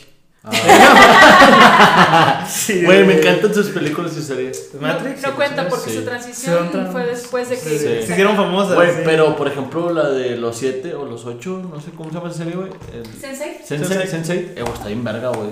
Me, Está está encantó la idea, o sea, la idea está muy bien verga, muy, muy chingona. Muy bien Y ya, vergas. ya, ya, ya era, Sí. sí, es que... Pinches superlativos mexicanos, güey. Te podría mencionar al menos a Sofía Coppola. Sofía Coppola, la eh, Francis Ford Coppola, Sí, el padrino, es la que actúa. Sí, es la hija. Eh, eh, es la hija de, de, Francis Ford Coppola. Y ella ha dirigido proyectos excelentes, preciosos y perfectos. Pero ha vivido bajo la sombra de su papá. Va, totalmente, ¿no? Porque Es que muchos, sí o sea, es, un, es una bronca, güey, pero es que es, es lo que te digo. Desde el momento desde que una como mujer dice, ay, no, nunca voy a destacar porque soy mujer, ahí ya perdiste.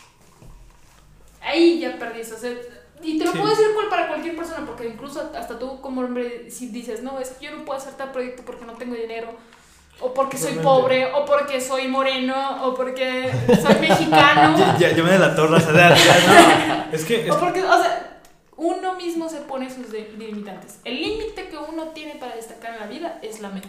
Es que realmente eh, también la, la sociedad, ¿no? O sea, me estoy desviando un poquito de la pregunta. Eh, pero bueno, o sea, es como. Hay un escalafón, ¿no? Y es como que, bueno, siempre, siempre comentan de que ¿no? la mujer es la que tiene menos derechos. Y depende, es, es, es objetivo. Una mujer rica, blanca, adinerada va a tener más, más derechos que yo.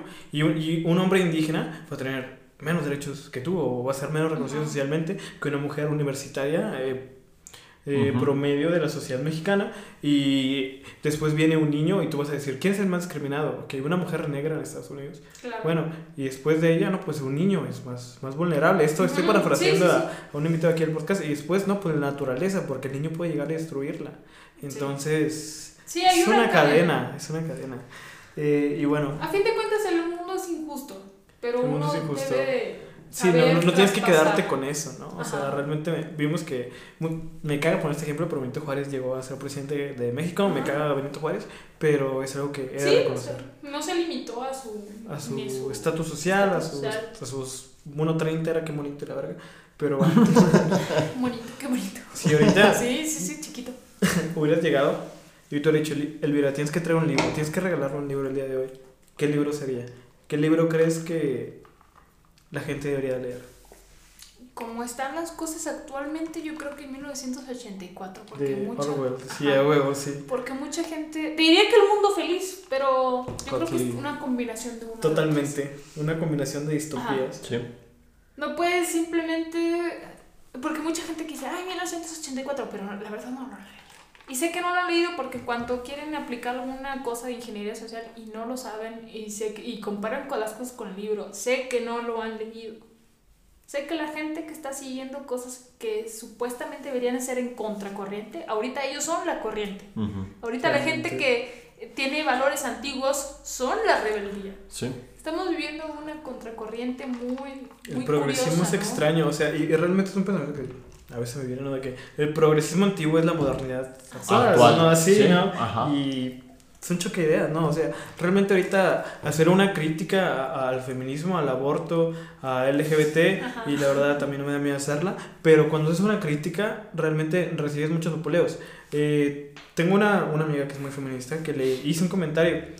Yo soy pro aborto porque realmente pues mis ideas son ad hoc a la Ujú. libertad y yo creo que cada quien puede hacer con su cuerpo lo que quiera. Si no quieres tener un hijo porque no crees que es necesario, pues no lo hagas y ya Ajá. no tienes que ser atado a dogmas morales, pero estaban hablando una gente que era antiaborto y, y la morra de que, o sea, literalmente en Twitter vi que la gente lo estaba bombardeando bien cabrón. Claro. Y yo de que está bien, güey, pero aunque su idea no esté, De acuerdo. yo no estoy de acuerdo con ella, yo digo, güey, lo primero que tiene que hacer es poder expresar su idea. No está violentando a nadie, simplemente en una red social se atrevió a decir lo que ella pensaba.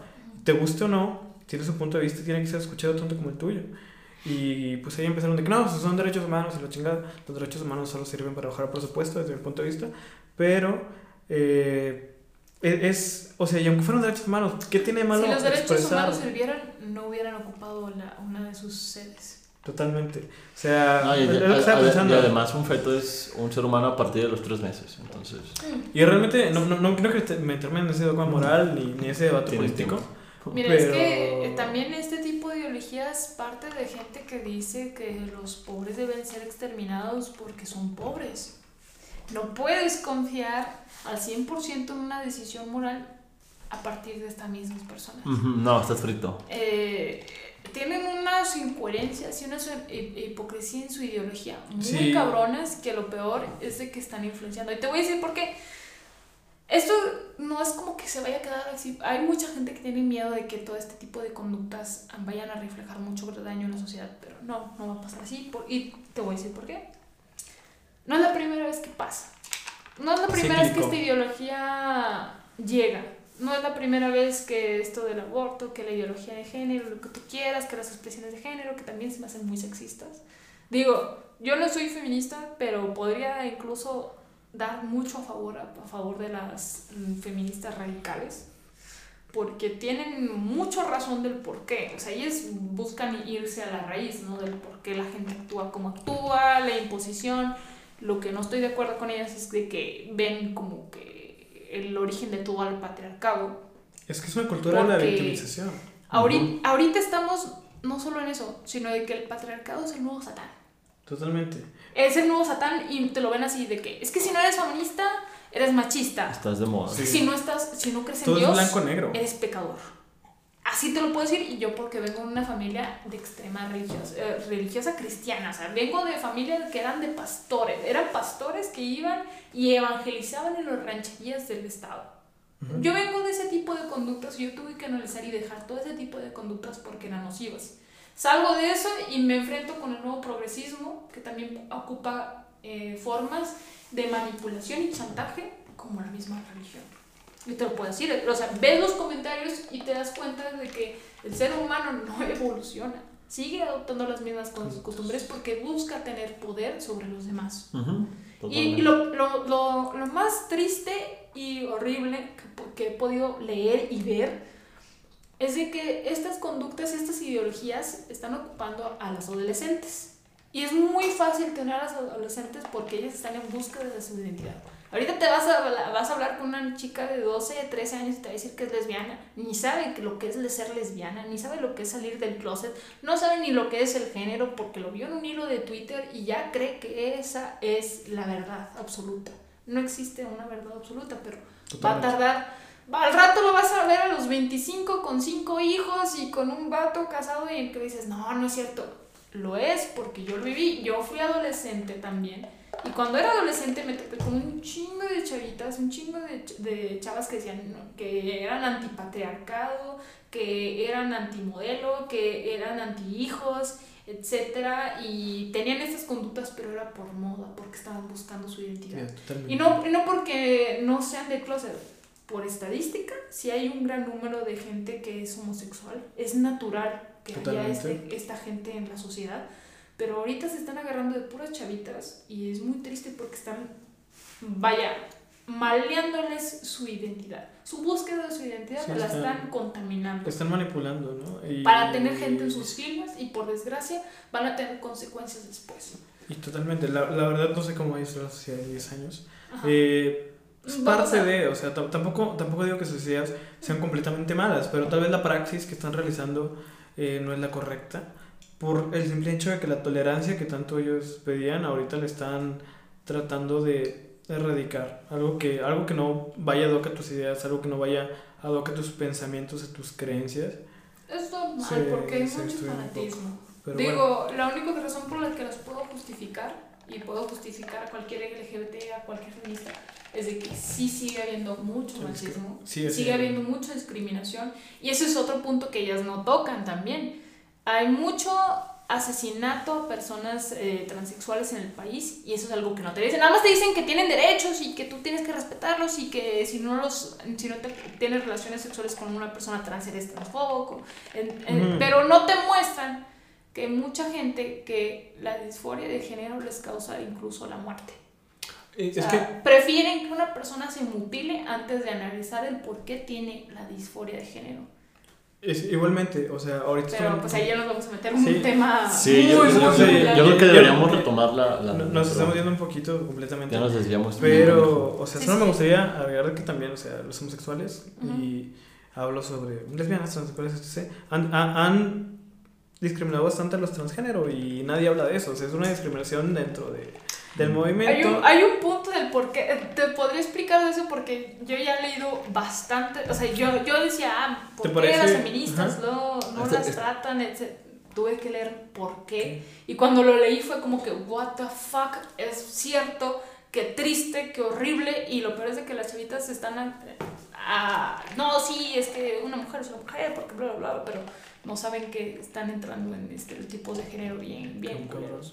Bueno, Pero pues eso lo podemos profundizar después. Sí, totalmente. Sí, Igual y podemos tener tema. contenido para Facebook con esto. Claro. Me gustaría. Sí, estará muy padre. Y bueno, vamos a, a- a o sea, últimas preguntas. Y ahorita que estamos tocando el tema, me gustaría, sin hablar tanto de, pal- de partidos, ¿quién es tu político favorito? No importa si es nacional, extranjero, pero ahorita siento que se conecta muy bien con la plática. Político favorito. Ay, No sé, es que la verdad los odio. De hecho, trato de no meterme en política eh, porque no va conmigo.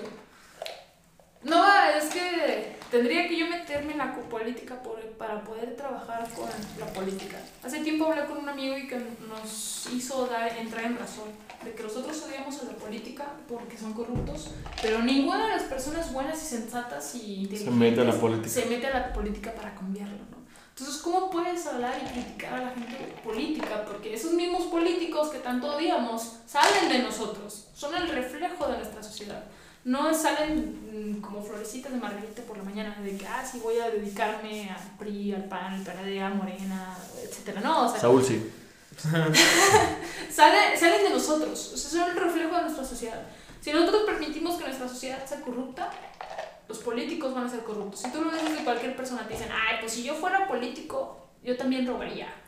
Desde el momento en el Sí, que sí, dices, a huevo. desde el momento en el que dices, Lo siento, mamá. te das cuenta de que- ¡Oh! Explotó la. Muy feo. Todo por cuestión de la política. Sí, güey. Sí, fue pinche brother.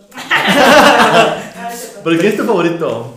O- Ya, ya, ya dijiste quién te caga, entonces cuéntanos ahora. Luego un favorito, yo creo que sería. Bueno, es, es que. ¿Tiene que ser partido o tiene que ser un político? No, es político, o sea, no político, tiene que ser político. mexicano, simplemente que mis ideales van un poquito ad hoc a, a este personaje. Y igual, la política también. Yo creo que sería la presidenta eh, de Alemania. Merkel. La sí. vicepresidenta, Ajá, ministra. Sí, primer ministro de Alemania. Porque. Güey, la neta es la pinche riata esa mujer. o sea, yo creo que si tuviera un cruce intelectual sería esa mujer. Angela Merkel, sí. Es que ha sabido manejar tanto los recursos humanos como económicos de su país a la perfección. Y aunque ha tenido sus errores, ¿no? Pero cuando me refiero a perfección, me refiero a de que tiene éxito. Y tiene éxito con su mismo país y con su gente. Aunque tenga una manera muy rígida de actuar, yo creo que siempre vela más que nada por el, el bienestar de su gente. No importa si la gente la llega a odiar por eso. O sea, y sin afectarlos socialmente, o sea, conservan sus derechos, conservan su libre economía, pero ah, se hicieron muchos sacrificios en Alemania para poder tener su nivel económico y social. Y recuperarse de todo el Y desmadre más que que trae. Sí, nada, es es un- es un exacto, país o sea, complicado. imagínate ma- manejar un país Sí. que está conocido internacionalmente por... Planetariamente a la verga. Por querer como dominar el mundo. Así al. Chile, Sí, Sí, güey. güey, al Chile, güey, de que los quise dominar y ahora como que ahora soy bien veces, verga. güey. A- Ahora soy bien verga en lo que hago y soy bien verga en todo, entonces que, miren, sigo miren, dominando, pero desde, desde mi trinchera. Sí, sí, sí, soy bueno y hago cerveza. Sí, y soy bien verga, ¿sabes? Y hago carros chidos. Ajá, hago Y toda mi energía proviene de energías renovables a la verga. Ah, Y, sí. y así, jeje. Sí, entonces Bueno, está Rosa. muy cabrón, ¿no? De que esta mujer está ahí en el poder de este Eso, eso quiere decir que una mujer organiza- administra bien los recursos.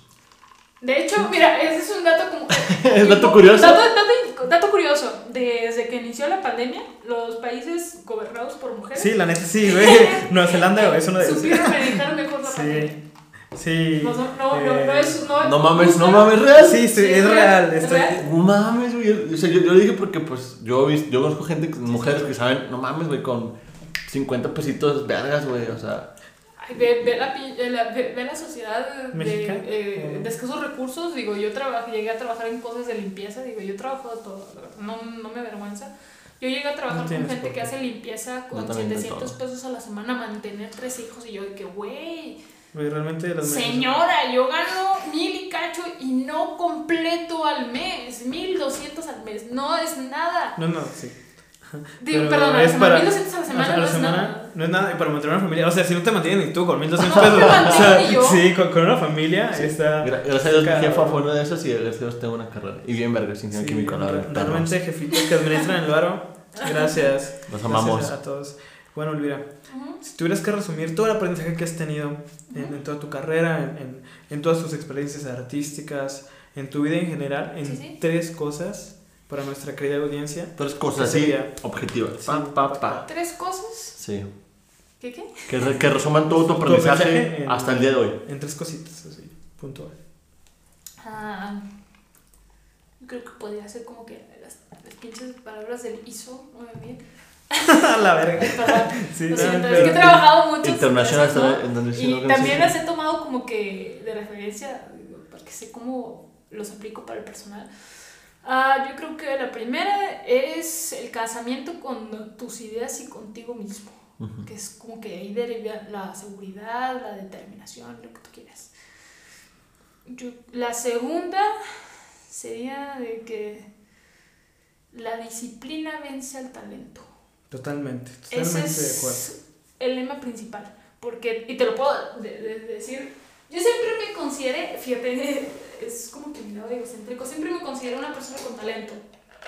Pero nada me sirvió si yo lo dejé pasar. De nada, o sea, porque yo sé dibujar desde pequeña. Nunca le saqué provecho. Nunca lo, nunca lo vendí, nunca lo utilicé para, para sacarle provecho. Pero, y nunca practiqué porque sentía de niña que no tenía la necesidad De de practicar. Vergas. Entonces, sí, o sea, no es como que de repente dibujé ya. Ya eres Siempre egocéntrica desde supe- niña, no mames. Sí, güey. Sí, güey, es la verdad. O sea, digo, en otras cosas padecí una muy mala autoestima, física, Pero- etcétera, interper- eh, interpersonalmente hablando. Pero en cuanto a lo que yo sé hacer como artista, siempre me tuve. Sí, En tu estás segura de ti Sí. misma. Yo siempre tuve Tu esa así que podré ser, podré ser fea, podré ser esto, podré ser lo que, que- lo que tú quieras, pero me apelan en esto. O sea, sí tenía esa mentalidad y por desgracia eso me afectó, porque no practiqué, no lo profesionalicé. Entonces, yo creo que lo que más me ayudó actualmente es cambiarle, practícale, Totalmente. escribe. No te gusta lo que escribes, vuélvelo a escribir, vuélvelo a corregir, vuélvelo a hacer, vuélvelo a hacer desde el principio ¿Alguna hasta vez, que quedara, ¿no? alguna vez escuché decir que el arte es para todos, pero la disciplina no. Y, ujú. y la neta me, me pegó muy Sin cabrón. disciplina no haces nada. Y Sí, güey, el madre. ya cuando grabas, tienes que olvidarte de, ah, yo soy un artista, voy a trabajar tantas ideas y es que yo quiero profundizar en la naturaleza. Ah, Mamadas, mamadas, tú tienes que levantarte a, digo, me tocó cuando grabé, levantarte a las 5 de la mañana, ir a preparar, ir a cargar baterías, ir a, a- o sea, sin esto sin tener todo en orden, sin levantarte y decir, hoy no puedo tomar porque tengo que grabar, hoy no puedo, digo, lo digo porque soy alcohólica, lo puedo decir libre. No te pones Sí, no te hace-. Hacemos podcast pisteando, entonces yo creo que estamos sí, sí, bastante. digo, yo lo controlo más porque la verdad lo disfruto, porque Sí. de una u otra manera eh, llega un punto en el que sí tomaba solamente por tomar. Sí, wow. Eso está muy triste. Bueno, bueno, pero no, no, no quiero desviarme del tema. Y, Y bueno, va. La- la tercera, nos fa- nos falta una, ¿eh? Cásate con, tus, son tres. cásate con tus ideales. Sí. La segunda, sé disciplinado. Disciplinado. La tercera, Yo creo que la tercera es. La solución es el amor, tío. no, no, no. Sí, pero no. Necesitas mucho amor. Necesitas mucho amor propio. Porque la gente te va a comer viva. O sea, bueno. te va a comer Es viva. de- de- demasiado. O sea, lo, lo, lo dices y. Silencio. es O sea, ah, lo hemos vivido todos. Sí, totalmente. La gente te va a acabar. Porque aunque sean tus amigos, aunque te hacen- sean tus hermanos, aunque sea tu papá, aunque sea tu mamá, que sea tu, tu compadre, aunque sea tu vecino, te van a acabar. Te van a comer vivo. Van a, van a destrozarte. Van a agarrar tus huesos, se los, los van a hacer cachitos y se los van a dar a un perro. Tienes que tener mucho amor a ti mismo y a lo que haces. Porque si no lo tienes, no tienes nada.